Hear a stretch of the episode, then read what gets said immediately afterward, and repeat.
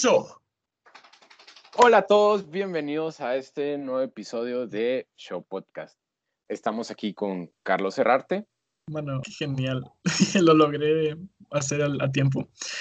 Bueno, el día de hoy vamos a hablar acerca de cómo como jóvenes podemos hacerle frente a la desigualdad entre, o sea, sí, hacerle frente a la desigualdad entre las personas. Que estoy aquí con José, José, José Roberto. Ah, ¿Qué onda? Y Juaco, Juaco, ¿qué tal? Aquí Juaco presente, no me... Pues yo también estoy bastante emocionado con este tema, la verdad fue... Pues nos costó un poquito elegir y saber específicamente cómo íbamos a empezar a hablar y de qué queríamos hablar. Pero pues al final salió esto, que yo creo que es un tema un poco más profundo que el de, las, que el de películas anteriores y pues que es bastante importante que abordemos. O sea, ¿qué, ¿cuál es nuestro papel como jóvenes, como dijo Carlos, en la lucha contra las desigualdades? Y pues como saben, aquí Guatemala presente, país de eterna primavera, eterna desigualdad. Tenemos bastantes temas de, de, de que hablar, bastantes cosas que hacer. Sí, cabal. Eh, no sé qué le habrá pasado a José, pero se nos va a unir en un ratito. Ahí está. Un, un, contratiempo ahí con la señal de internet. Hola, ¿cómo están? Y cabal, este tema me parece muy interesante porque es las injusticias, es algo que al menos el pueblo de Guatemala se acostumbró.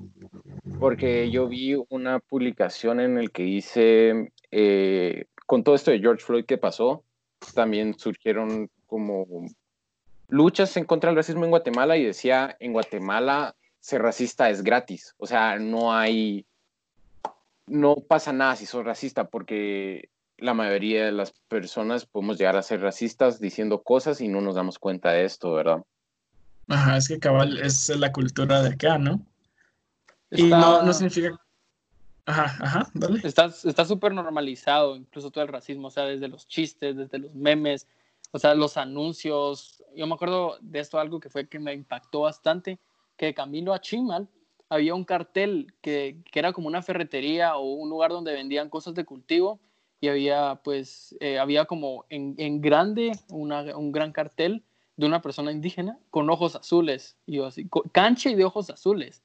Incluso como por ahí ya se puede empezar a notar el racismo, o sea, de que no ponen, o sea, están como que enfocados en vender más y sienten que vendiendo más, o sea, que poniendo personas arias van a vender más. Y lo peor es que en muchos casos puede ser hasta cierto.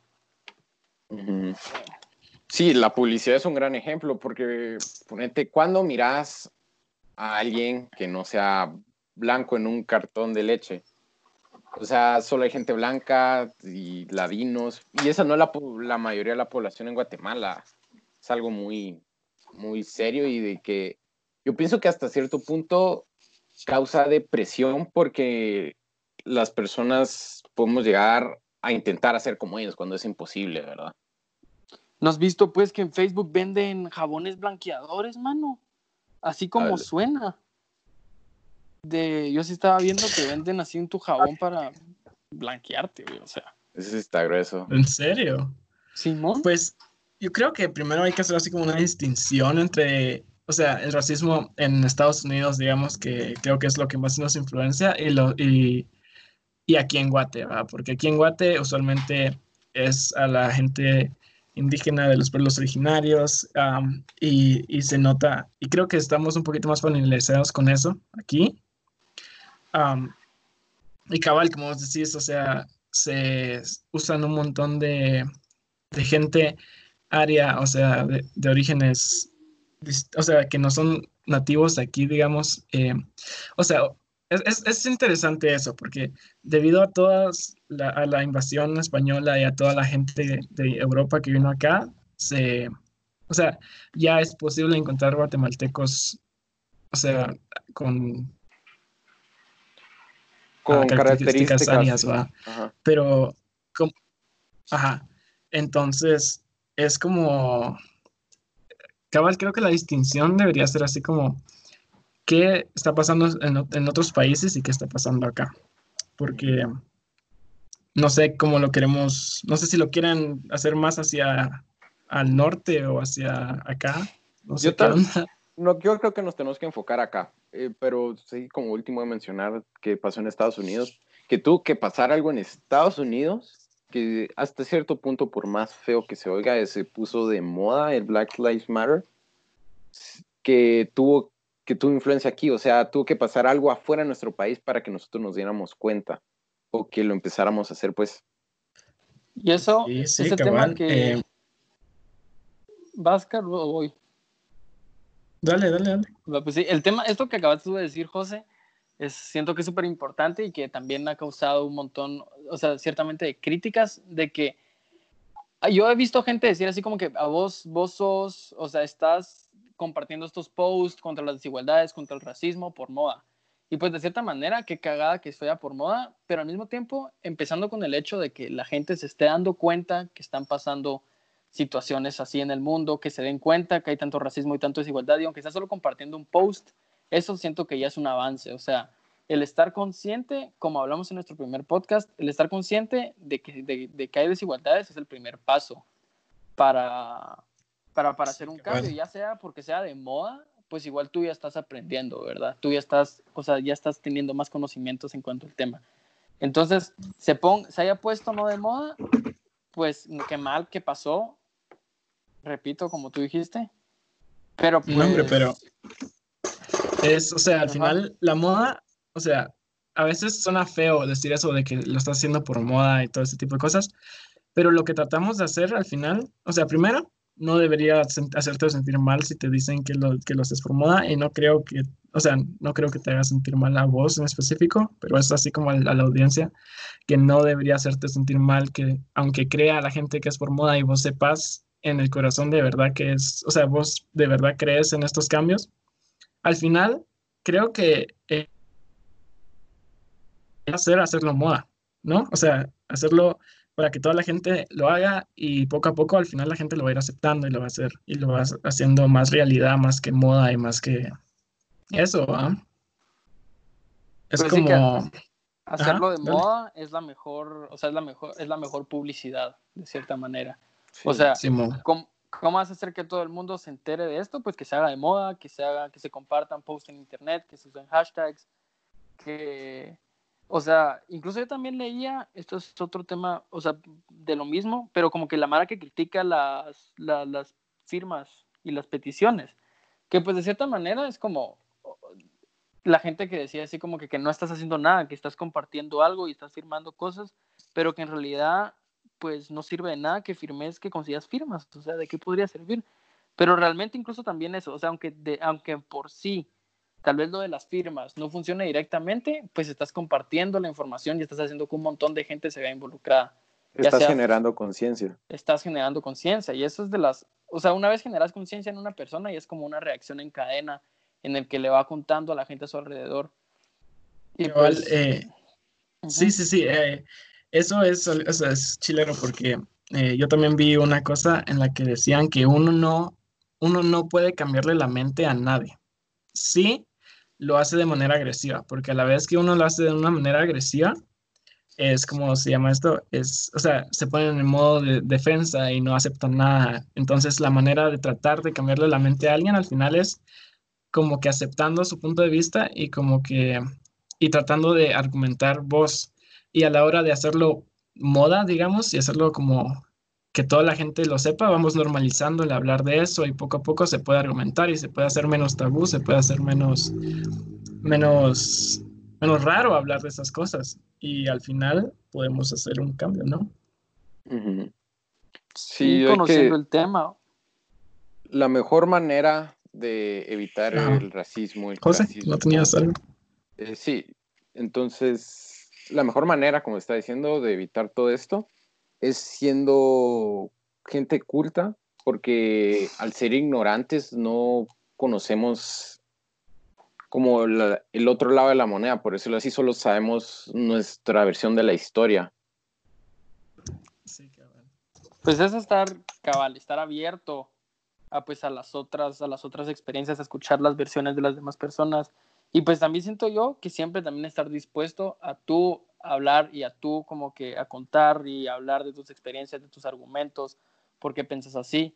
O sea, esto, esto es una de mis actividades favoritas que tengo en Instagram. Yo sigo un montón de páginas de memes latinoamericanas donde suben un montón de, siempre suben cosas machistas y siempre suben cosas como que racistas, entre buenos memes. Pero de mis actividades favoritas es en estos memes racistas, yo siempre me, yo soy de esos que meten el gran texto. Y entonces después, claramente, lo único que me responden son un montón de insultos, pero siempre hay más de alguna persona que se pone a debatir conmigo en los comentarios de Instagram. Y entonces así, por hacerlo así, me pongo a pelear con ellos en Instagram y eventualmente ya me han pasado varias veces en las que logro llegar como, o sea, hace poco, hoy estaba hablando con un, pusieron un post burlándose de, de, de, de la lucha contra la pornografía, porque decían que pues que la gente que sube pornografía al internet eh, lo firma y acepta un contrato y entonces yo ya me puse con uno de los chavos que sí se puso a argumentar contra mí y no solo me dijo simp, pues ya nos pusimos a platicar sobre, yo, yo, yo me puse a explicarle, a contarle sobre estadísticas de violencia, sobre cómo hay una gran red de trata de personas y pues eventualmente esta persona con la que yo estaba hablando me dijo así como, ah, la verdad es que sí tienes razón. Y pues con cosas así, ya, estoy, ya estás haciendo un cambio. O sea, con este chavo, que a la próxima vez cuando vea un meme así racista o sexista, ya vas a ver así como ven, comentar y como que decirle a alguien, mano, esto no está de huevo. Y pues es así poco a poco, siento yo. Qué genial. Sí, yo a veces veo tus comentarios y me quedo así como, pues sí, tienes razón, dude. O sea, me llega tu, tu punto de vista. Son pequeñas cosas que pueden generar grandes cambios. Que, ah, eh, o sea, es poco a poco, es ir concientizando, para que al final vivamos aceptando a las personas, tal y como son ellas, sin tener prejuicios. Y pues si siempre tú, o sea, otra cosa que no solo lo hago también en Instagram, pero también como con mis amigos antes, no ustedes, con mis gran variedad de amigos que tengo, que son muchos, pues siempre que como que, que, hacían chistes así como que al principio me costó un montón empezar a hacerlo, al principio me daba vergüenza cuando decían chistes racistas, era como que, ay, no, no les voy a decir nada, que recha. Pero luego ya, desde hace como un año más o menos, ya fue como que ya me empecé a atrever, entonces ahora cuando escucho a alguien como que en persona que diga así como comentarios racistas o sexistas, ya, o sea, ya tengo, es de ganar el valor y ir y decirle a imagen, mira, esto no está de huevo. Y es bien chistoso porque uno se imaginaría que se van a poner así como a la defensiva, pero la mayoría de veces simplemente no están conscientes de eso y es como, ah, Maje, tener razón, perdón, qué cagada. Y pues tal vez luego lo vuelva a hacer, pero ya estás como que plantando de cierta manera la semillita, ¿me entiendes? Sí, por supuesto. Ponete, ustedes lo han hecho conmigo. Yo he dicho chistes racistas, inapropiados, la verdad. No es algo de lo que yo me sienta orgulloso, pero ustedes me han llegado a decir como, mira, no, o me dicen, ¿qué onda? Entonces, sí, eh, me ha ayudado a ser más consciente y a no decir tantos chistes así, ¿verdad? Claro, pero es difícil. Aquí en Guate en especial es difícil, chavo. Es, o sea, porque como está tan impregnado esto de la exclusión y todo ese tipo de cosas, o sea, el solo hablar y decirle a alguien, o sea, al final sos solo una persona entre un montón de gente y pues obviamente como habíamos dicho, el hablar de ello y hacerlo como moda es como el, la forma de, empezar a cambiar las cosas. Pero de todos modos, o sea, es como, es difícil, es difícil. Y es, o sea, la gente que sí puede hacer ese tipo de cosas es como súper valiente, digo yo. Sí, sí. A esto yo les quería hacer una pregunta. ¿Ustedes alguna vez han sido, le, han sido excluidos por su raza o por su etnia o algo así en algún lugar aquí en Guate? Em, fíjate que aquí en Guate, sí, así como 100%, o sea, no, no, te juro que a mí no. Te lo voy a decir, o sea, a mí que si me lo han hecho no me he dado ni cuenta. ah, qué, bueno. Pero... Pues yo lo, que sí hice la pregunta para ayudar mi, mi vivencia. Bueno, pues sí, porque José, tú, o sea, José no es blanco. Ajá, no soy blanco. o sea, mi yo sí, tal vez no me considero negro, negro, pero mi familia sí es de Izabal. O sea, sí, soy de tez morena, oscura. y sí, y sí he sentido exclusión. Pónganse en los centros comerciales. eh, a mí me siguen los guardias. No sé si a ustedes les pasa, pero a mí me siguen los guardias cuando entro a un centro comercial o a un... ¿En serio? Sí, a mí me siguen. O a la torre o a Walmart, a mí me siguen los guardias para hasta que me paro y, y me les quedo viendo así como, ¿qué onda? Y se van. pero e, es, un, es una constante con la que tengo que como con la que he aprendido a vivir y no, tal vez, lo más que hago es eso que me paro y me les quedo viendo para, para hacerles el mate, que yo no estoy haciendo nada ahí, pues, y hay veces que solo entro a ver a una tienda, a veces sí, y voy a comprar, pues, y sí, una vez con mi primo, los guardias se nos quedaron viendo y nos estamos en Perry Roosevelt y nos siguieron casi por todo Perry Roosevelt y pues, no hicimos nada, la verdad, entonces es una realidad para mí.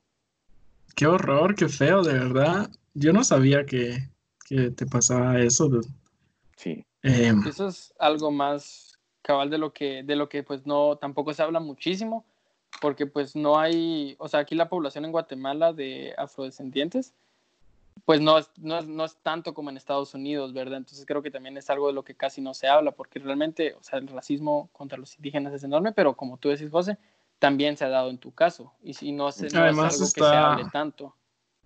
Ajá, y además está como centralizado más en otros lados, no en la ciudad donde nosotros nos, nos porque pasamos en los tiempos. La mayoría de, de, negros en Guatemala están en Izabal, ¿verdad? Y mano, algo que sí me afectó mucho a mí o no, no me gustó, me sentí incómodo. Yo una vez fui a ver a la selección de Guatemala a jugar contra Trinidad y Tobago, ¿verdad? y estaban gritando, negros imbéciles y negros que la harán. Y, yo me sentía hasta cierto punto atacado porque tal vez yo no, tal vez ya de, no soy tan negro, pero mi abuelo sí, o mis, mis antepasados sí, pues. Es como muy, muy aquí, No, qué grueso, sí. Aquí entre nos, o sea, ah. la gente en los partidos de fútbol, para mí es así como que de lo, no, no como personas, pero la manera en la que reacciona toda la gente en los partidos de fútbol y las cosas que dicen y las cosas que gritan, es, esa se me hace de las cosas más gruesas, para no decir cosas, para no decir una palabra más abusiva.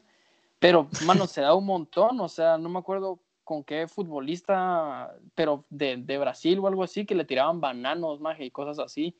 Fue es así como... El Barça bueno, no sé quién fue, pero el punto es de que sí, o sea, la, la, la, afición del fútbol es bastante tóxica. Demasiado.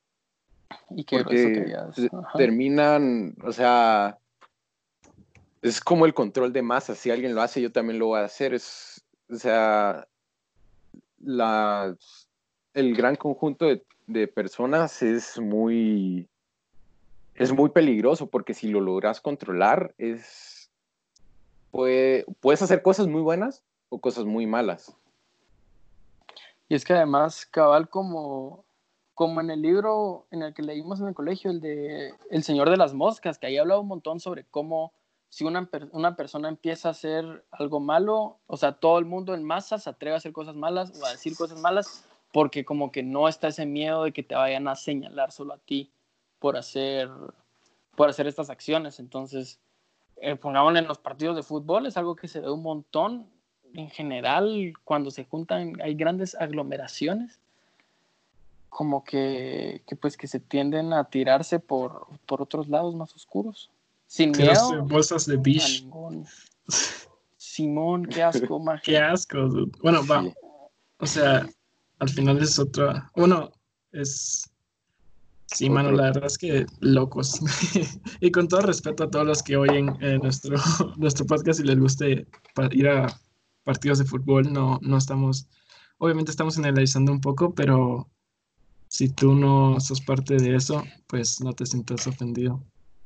Y pues incluso, o sea, si has sido parte de eso. Pero sí, regresando al tema de... Ajá. No, pues sí, ajá, que, bueno, solo para terminar con esto, si tú estás en un partido de fútbol y escuchas, o sea, a alguien decir eso, con el simple hecho que le digas a la persona que está a la par tuya que no lo haga, o sea, yo podría garantizar que a menos que esté bolo y brincón, va a decir así, o sea, sí va a sentir vergüenza, o sea, va a ser como, a la cagada, estoy insultando a alguien. No creo. Pues sí, cabal, pues, pero... traten. A mí me, da miedo, a mí me daría miedo. A veces chaval. me daría miedo. Pero la está frontera. perdiendo el miedo, es como vamos a lograr. Porque si tenés miedo de decirle a la Mara, Sí, yo así como sé. que plantarlas. Y pues yo les digo, no es, no es nada fácil. Yo me tardé 17 años de mi vida. La Bueno, cultura guatemalteca estás- se basa mucho en el miedo, o en el quedarse callado, en el... O sea, en el pensar en el qué dirán, pienso yo. Sí, la verdad es que. Y pues, pero pongámosle la cultura, sería bueno empezar a decir, la cultura guatemalteca estaba en el pasado basada en el miedo. Sí. Y como eso, eso hoy tuvimos también un- una, una, serie, una especie de debate en nuestra clase de sociales. Y pues una de nuestra compañera, saludos a Paula, estaba Paula. diciendo, pues estaba, estaba contando que, que pues que ella sentía que una de las principales cosas que había que empezar a hacer era no autosugestionarse, o sea, no dejar de decirse como que pues no todos los guatemaltecos somos una mierda y así. Y pues tampoco es decir que somos la mera y así como que para hacer cartelitos diciendo orgulloso guatemalteco y sino que como que empezar a cambiarse la mentalidad individual de cada uno para, o sea, para decir, bueno, pues sí, Guatemala está bastante mal, pero individualmente, o sea, o yo voy a dar un poquito de mí para arreglar, o sea, no para arreglar, pero para, para darlo de mí y pues tratar de hacer un cambio real Entonces, Pues sí. en nuestro país podrido. Sí, mano. Eso. Joaquín para presidente, qué genial. Em, Ay, ups. no, Yo sí, creo- no, te creo, de verdad es. O sea, obviamente el nacionalismo extremo no se ha visto muy bien en muchos lugares. Entonces, no creo que sea. O sea, obviamente podemos estar orgullosos de nuestro país. Obviamente es un país hermoso, hablando de, de toda la cultura, todos los lugares de, de solo naturales que hay. Es un país genial. Pero sí, la verdad es que desde tiempos inmemorables se ha habido así como mucha, mucha discriminación, ¿va? Y eso creo que es lo que nos cierra las puertas a ser un país así como excelente, porque de verdad si lográramos como hacer nuestras, como estas culturas que llevan desde miles de años, eh, o sea, podría ser un país que es... No piensan. Sí. O sea, Ah, pues sí, no sé. la, la Yo siento que esto- discriminación. Que es muy difícil cómo saber cómo tratar la discriminación, pienso yo. Pero sí, pero así como tú decías que sentirse orgulloso de su país es bueno, pero, pero el extremo no, ¿verdad? Pero nos damos cuenta que no, que la gente no le gusta estar aquí en Guatemala. Porque crees que yo oído bastante gente, yo solo termino la universidad y me voy de aquí a cierto lugar, ¿verdad? Nos tenemos que sentir orgullosos de estar aquí, saber cuál es la riqueza de nuestro país y sacar adelante, pues, o sea, hay que generar trabajo para que la gente se quede generar y, y que sea inclusivo, ¿verdad? Yo siento que esto que tú estás diciendo ahora sí es medio extraño, no sé si yo agrí 100%. Yo pienso que la verdad sentirte orgulloso de algo que no puedes controlar es bastante extraño, como nacer en Guate, o sea, no es como que ganaste nada, ¿verdad? O sea, simplemente te tocó y ya. Y además, en el momento en el que como que la gente se pone en ese, qué bonito vivir en Guate y todas esas cosas, de cierta manera estás ignorando un montón, siento yo, que se ignoran un montón de problemáticas sociales y un montón de cosas que están yendo mal. Entonces, no sé si el orgullo hacia tu país, o sea, hacia tu país en sí, no, o sea, te podrías sentir orgulloso hacia ciertas cosas, hacia ciertas personas, hacia ciertas acciones que tú tomas, pero sentirte orgulloso de algo tan abstracto como es un país, se me hace como, se me hace raro, o sea, no, no sé. Mano, um, va pues no pues. Em, no, sí, o sea, tenés toda la razón, me llega. Um, y no había pensado totalmente así. Y eso de no elegir el país, obviamente, es como. Va, bueno, eh, sí, cabal, me llega. Um, no sé si quieren regresar al tema más de la desigualdad y todo eso, ya hablando de otras cosas, no sé. Eh, pues eh, les iba a preguntar, cabal, eso, que cómo vamos de tiempo para cambiar de sección o si todavía nos da tiempo de abordar un cachito más. Nos daría tiempo para la conclusión y después ya a las siguientes secciones, pienso yo. Bueno, pues ¿quién se echa el cierre? Vos, José, que casi no has hablado, pues te toca. A ver. Ahí toda mi evidencia, mano. Va, eh, nosotros tenemos que ser más incluyentes, aceptar a las personas para poder... Nacionalistas. Nacionalistas, eh, no, somos... bueno, hasta cierto punto sí hay que ser nacionalistas.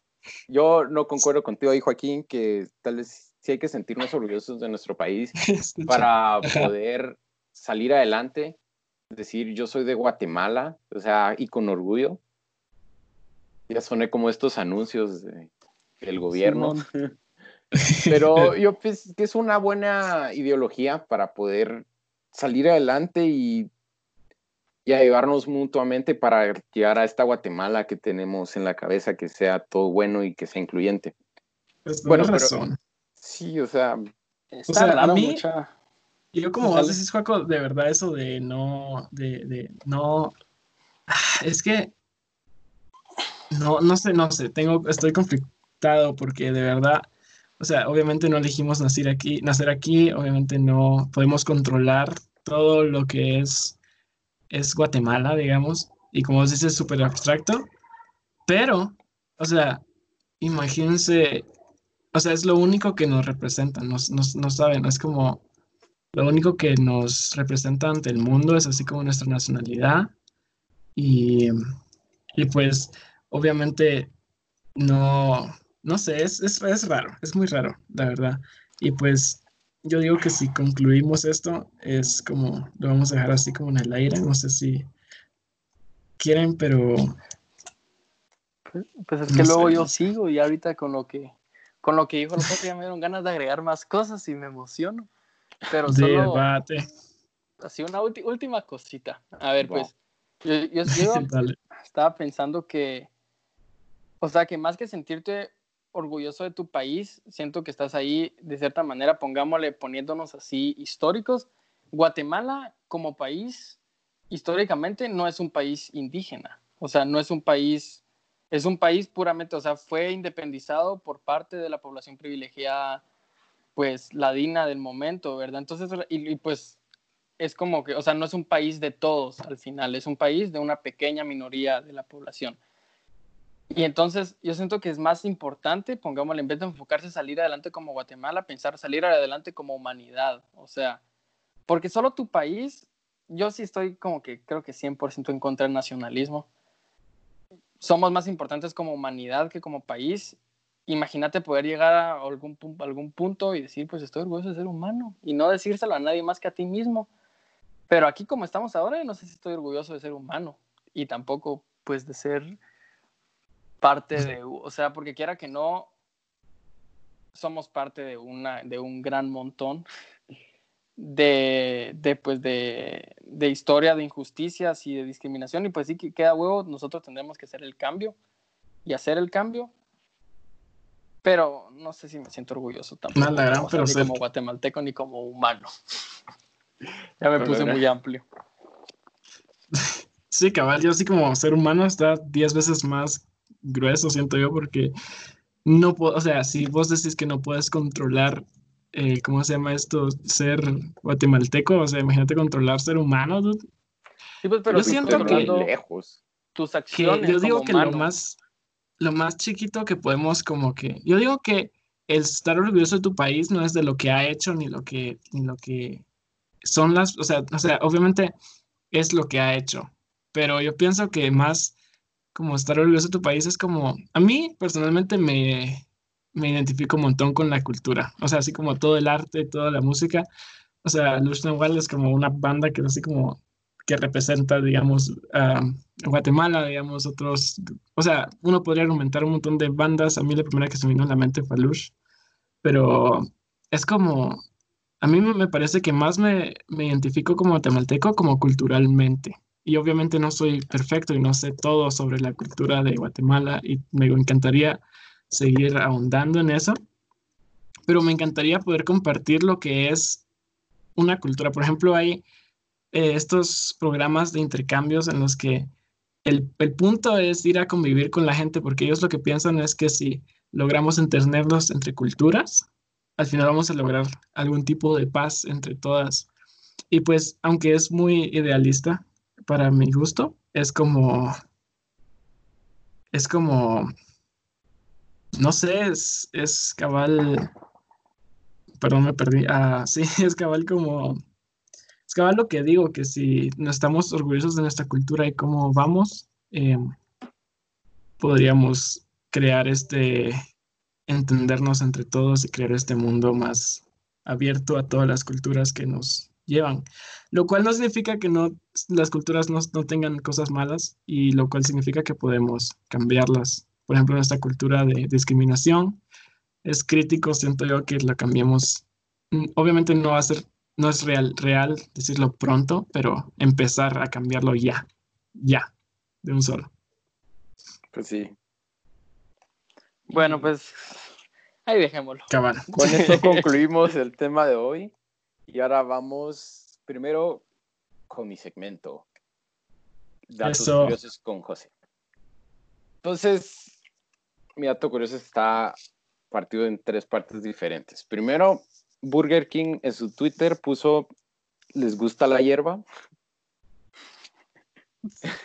y después puso, y, no, no, puso nada, después solo puso les gusta la guerra. Y después puso vamos a arreglar este pedo.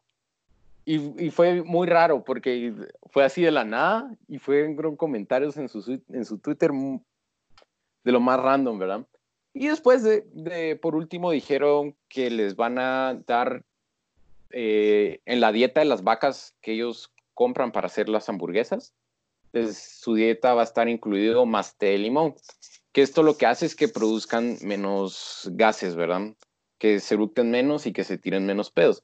Para los que no sepan, esto es algo muy impresionante y muy bueno para el medio ambiente porque una de las industrias que más, bueno, la industria que más contamina es la de la ganadería, ¿verdad?